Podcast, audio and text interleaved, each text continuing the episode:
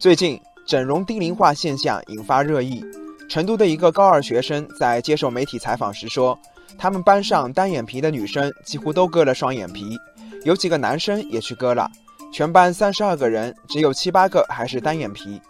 有调查发现，今年暑假不仅割双眼皮手术火爆。隆鼻、削下巴等整容手术也受到学生群体的青睐，还有不少家长主动带孩子去整容，有的家长甚至说这是为孩子以后找工作、找对象做好准备。对此，网友地平线说：“爱美之心，人皆有之。整容技术和产业迅速发展，为美中不足的先天容貌提供完善的手段，这本是好事。但是，过分在意外貌，过分追求完美，这并不理性。”特别是对青少年来说，他们还处在身体发育阶段，贸然去做整形手术，不仅可能达不到预期效果，甚至适得其反。网友小涛说：“现在颜值即正义、靠脸吃饭等说法大行其道，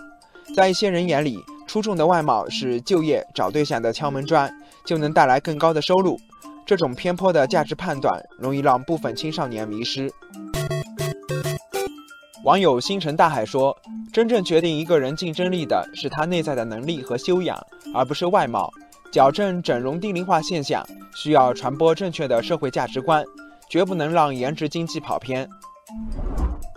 对于未成年人整容，专家的意见很明确：整容项目最好在十八岁以后做，除了一些由于先天畸形确实需要修复的，不建议过早做相关整容项目。而实际上，整容低龄化的话题近几年来几乎每年都会引发一番讨论，学生群体对整容的需求也日益旺盛，从追求单一器官的美化到追求多方面的改善。对此，网友赵文道说：“当前除了引导人们转变观念，整形美容机构更要加强自律，担负起社会责任。对未成年人整形要提高门槛，不能见钱眼开，来者不拒，更不能以不实宣传误导未成年人。”网友光阴的故事则建议，未成年人整形应该纳入法治轨道。他说，这在其他国家已有实践，比如在澳大利亚，整容师给未成年人整容可能面临牢狱之灾。奥地利禁止对未满十六周岁的青少年进行美容手术，对十六岁到十八岁的人虽然可以进行手术，但必须要满足一系列条件。总而言之，希望法律能为未成年人的身心健康、为整容行业的良性发展保驾护航。